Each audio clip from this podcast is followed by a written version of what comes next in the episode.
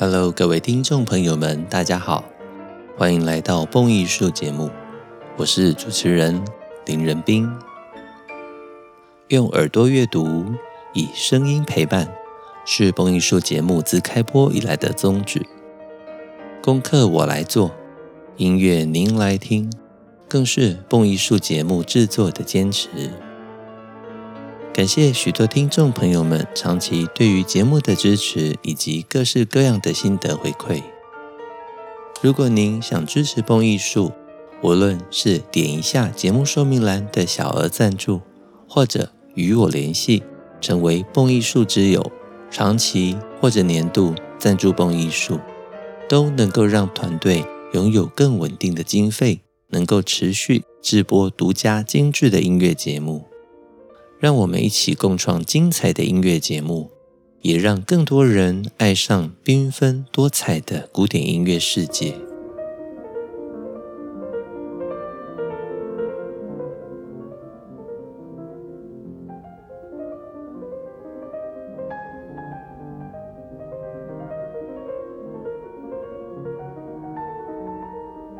今天的节目要跟大家分享。浪漫时期的代表音乐家舒曼 （Hobert Schumann），他非常精彩的钢琴作品《克莱斯勒魂》编号十六。这首作品创作于一八三八年，这一年舒曼二十八岁，可以说是舒曼在跟克拉拉结婚之前最重要的钢琴作品之一。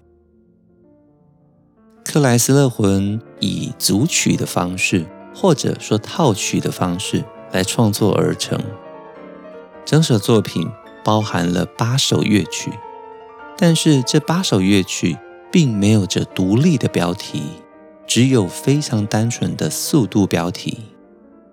在这之前，舒曼所写的前一首曲子，正是大名鼎鼎的儿时情景。而儿时情景创作的年份是在一八三六年到一八三八年，这一段时间正好就是舒曼跟克拉拉两个人的爱情最旺盛的时候，只是被父亲维克所阻挡。因为舒曼虽然是维克的入室弟子，从年轻的时候就住在维克家中，跟克拉拉已经算是半个青梅竹马了。他认识克拉拉的时候，克拉拉才九岁而已。但等到克拉拉渐渐的长大，出落为一位越来越漂亮的年轻少女，舒曼爱上了她。而克拉拉从小就对舒曼非常的亲近，也崇拜。于是两个人的恋爱火焰一发不可收拾啊！现在年轻人讲天雷勾动地火啊！儿时情景。是写给克拉拉，充满童趣的一首作品。其实为什么会写这么有童趣的作品呢？就是因为克拉拉说了一句：“你好像孩子啊。”这让舒曼的儿童魂大爆发，创作了好多段精致旋律的儿时情景。在儿时情景之后所写的就是这一首《克莱斯勒魂》了。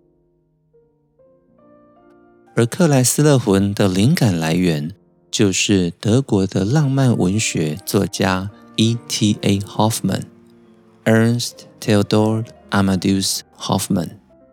他的年份是一七七六年到一八二二年。Hoffmann 呢是一个非常具有幻想力的作家。一七七六年出生在一个律师家庭。父母亲早年离婚，由舅舅抚养长大。特别喜欢艺术，甚至也有美术方面的天分。一八零六年的时候，Hoffman 放弃了法律，投入了他热衷的音乐与文学。在德国的历史上，Hoffman 可能是继歌德还有海涅之后最有影响力的浪漫文学作家。他的生涯总共创作了五十几部的中短篇小说，还有三部的长篇小说。我们所熟悉跟音乐相关的，有柴可夫斯基写作芭蕾舞剧《胡桃钳》故事来源的胡桃钳与老鼠王》，还有法国作曲家奥芬巴哈的歌剧《霍夫曼的故事》，各位有印象吗？再来就是今天的舒曼的钢琴作品《克莱斯勒魂》。那刚刚讲到霍夫曼的小说风格比较怪诞、神秘，他喜欢用反讽、讽刺的方式抨击当时腐败的封建体制，将自己放在人民一样的平民阶级，不是贫穷的贫哦，一般民众的平民阶级。他以这样子人民艺术家的角度探讨着艺术跟社会之间的各种矛盾。所以，他的许多童话故事总是充满了很多的幻想世界，还有怪诞的隐喻方式，甚至也常常有动物来拟人化的方式呈现当时的社会情景。以音乐来说，对 Hoffman 最熟悉的一段文字，就是他在贝多芬的第五号交响曲首演之后。所写下来对于贝多芬第五号的描写，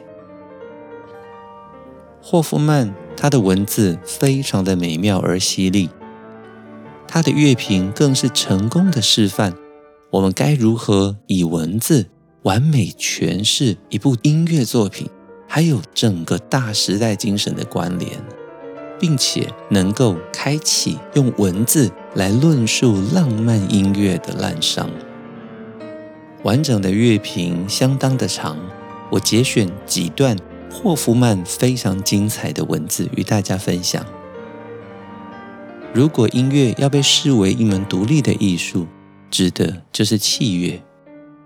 器乐摒弃了其他艺术的协助跟混杂，纯粹的表达只有在器乐自己本身才能够被认识的独有价值。器乐是所有艺术之中最浪漫的，我们几乎会想要说，他自己就是纯粹的浪漫。奥菲欧用他的里拉琴打开了死神欧库斯冥府的大门，就像音乐为人类开始了一个未知的世界。这个世界跟人们周遭的感官世界完全不同，在这个世界里面。人们要将所有以概念决定的感情抛诸在自己的身后，以便投身在那一份无以名状的境界之中。海顿的作品充满着孩童般的开朗个性，他的交响曲引领我们走进一片一望无际的绿色树丛，又带着我们穿过一群钻洞熙熙攘攘。兴高采烈的人群，年轻男女翩然地跳起了轮舞。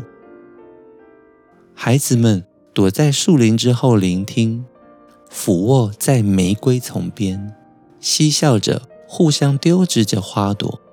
充满爱与恩宠的生命，如此的无罪而纯净，在永恒的青春里面，没有痛苦。只有一阵一阵甜甜的哀愁。听到这里，各位觉得怎么样？Hoffman 能够用非常精致的文笔来描述对于海顿、对于音乐的各种感受。现在下一段是莫扎特，要进入更深的心灵领域，则要由莫扎特带领。或许一阵恐惧围绕着我们。然而，这不是折磨，而是无尽的预感。爱与愁在灵魂中甜美的回响，在淡紫色的微光中，夜逐渐的升起，无可名状的渴望拉着我们朝着那些身影而去。身影们招着手，引领我们入列。他们在云朵中穿梭飞翔，在大气里。舞着永恒的苍穹，哇！这一段描写莫扎特更是酷毙了。下一段，我们的主轴贝多芬，贝多芬的器乐曲目为我们开启了巨阔、没有边际的王国。阵阵闪光飞跃于其中，射穿了黑夜。我们感到巨大的影子上下摆动，包围着我们，越来越近的吞噬了我们，独自的留在苦痛无尽的渴望里。在这股渴望中，原本乐音高扬的喜悦也要沉潜下来。这一阵的苦痛吞噬了爱情、希望与喜乐。然而，这不是将它们毁灭，而是聚集了种种热情声响来冲撞着胸怀。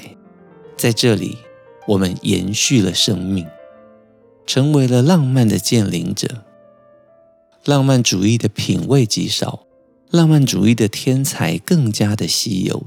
也难怪，只有极少数的人能够奏响里拉琴，开启神奇无止境的国度。贝多芬是一位纯然浪漫的作曲家。以上啊，是我引述沈雕龙老师他所写的一篇文章，这里面特别提到 E.T.A. Hoffman 对于贝多芬第五号交响曲的乐评。我也顺便将 E.T.A. Hoffman 对于海顿还有莫扎特的评论一起念给大家听。各位有没有感受到，在浪漫时期的时候，其实音乐跟文学、绘画跟舞蹈都是彼此互相深深影响的。虽然这些都是独立的艺术，但是当艺术互相冲击、碰撞的时候，新的想法就诞生了。这就是浪漫主义。回到我们今天的主轴，克莱斯勒魂，在演奏上面，其实它应该被视为一首乐曲。虽然它有八个段落，各位会注意到，在音乐会中，这八个段落通常结束之后，只有一个呼吸，音乐家就会往下演奏，并不会有观众鼓掌，观众也不会感受到需要有鼓掌的这一刻出现，因为音乐结束的时候。就像是一段没有说完的话语，你应该不会想要鼓掌。所以在演奏的实物上面，它是一首完整的乐曲。现在让我们来欣赏第一个段落：D 小调，中间转到降 B 大调，再转回 D 小调。换句话说，它是一个三段体的曲式。我们欣赏第一首。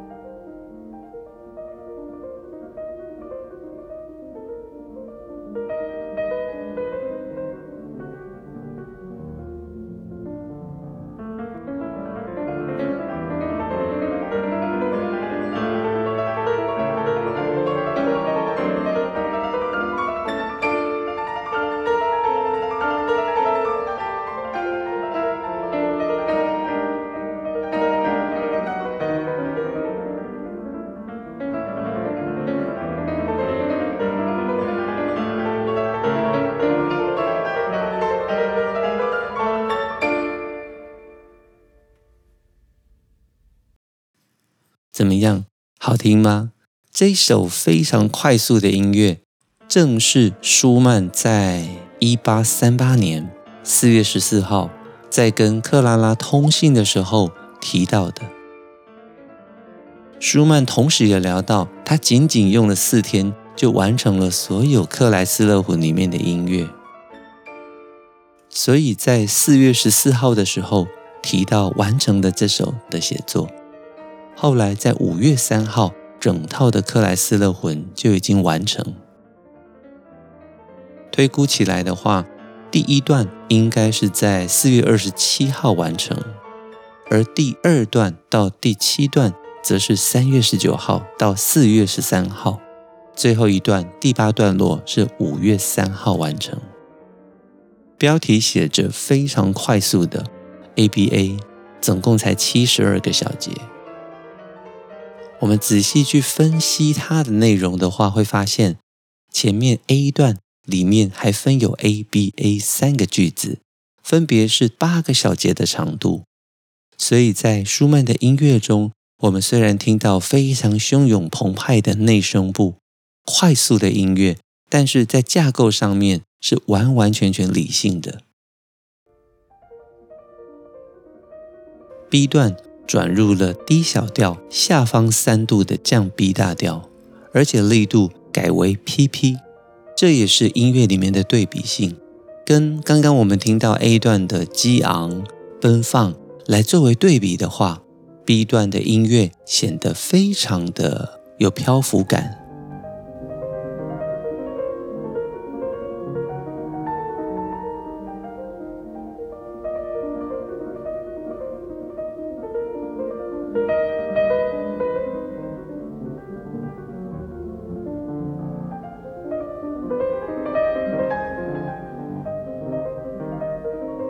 音乐的特色。以非常快速的形式进行，可是你仔细去欣赏，低音能够带出旋律，而高音两声部则以内外的形式存在着。听舒曼的音乐最舒服的地方就是旋律是如此的优美、纯洁而无瑕，但是最困难的地方就是他的音乐以极复杂的方式架构着内声部、外声部。两只手加总起来，经常需要处理复杂的四声部，所以要进行和声分析、乐曲分析的时候，往往让许多人讶异不已。他如何以如此复杂的内涵创作乐曲，是非常让人惊艳不已的。也因此，有许多的人都喜爱舒曼的音乐。舒曼从小也喜欢音乐跟文学，常常也借由文学作品当作是他音乐灵感的来源。刚刚我们所提到的霍夫曼文学作品，就是舒曼的灵感启发来源。而舒曼他用自己思想极端的艺术碰撞，塑造出两个角色，分别是正向而热情的。佛罗伦斯坦 （Florestan） 以及个性消极、含蓄的约瑟比乌斯 （Eusebius）。舒曼更是曾经说，这两个角色就住在他的心中，而他们总让他感受到心花怒放。所以，《克莱斯勒魂》里面的这些音乐的对比，更能够展现出在舒曼的心中。似乎住着许多不同个性的艺术家，这些人会彼此对话，意见会相互的碰撞，非常的特别。接下来，让我们欣赏第二段落，它跟第一段落的快速以及猛烈有着极大的对比。降 B 大调轮旋曲曲式，我们一起欣赏。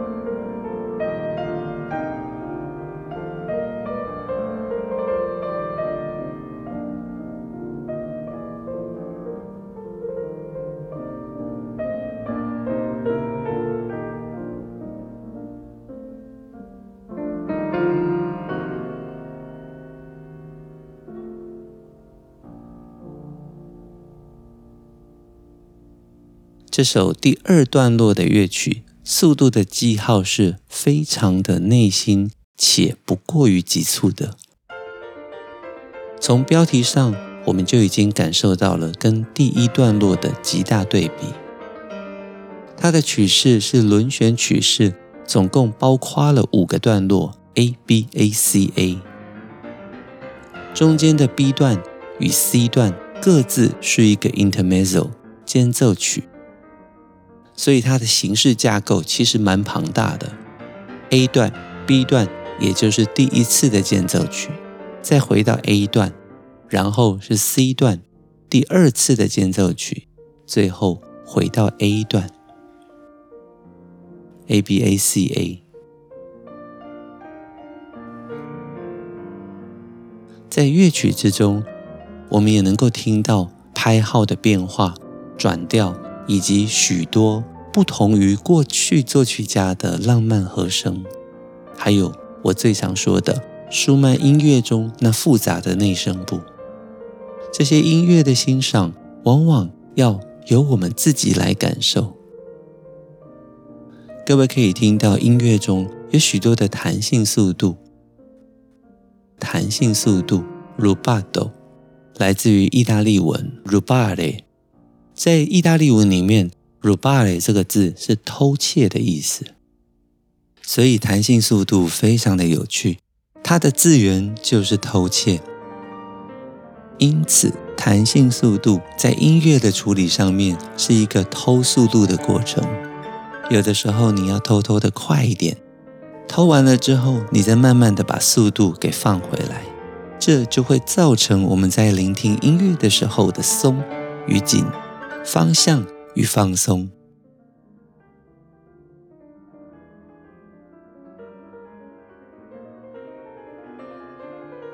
在第二段落里面，我们听到了音乐纯粹的美，也听到了更多的 rubato，这都是舒曼钢琴音乐中的魅力。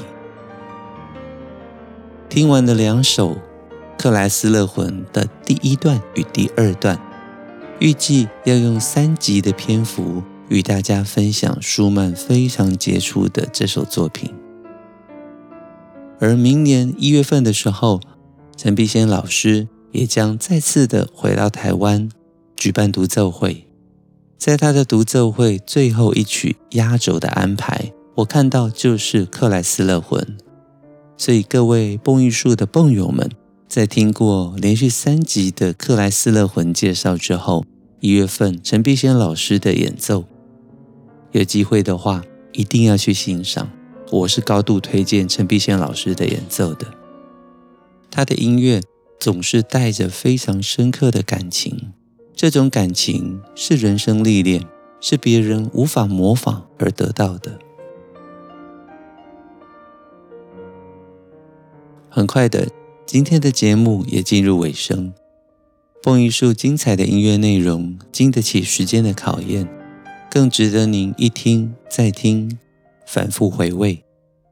如果你想支持蹦艺术，无论小额赞助或者成为蹦艺术之友，长期或者年度赞助蹦艺术，都能够让我们拥有稳定的经费，能够制播独家精致的音乐节目。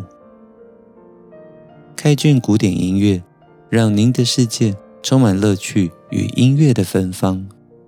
我是主持人林仁斌，这里是蹦艺术，我们下周见喽，拜拜。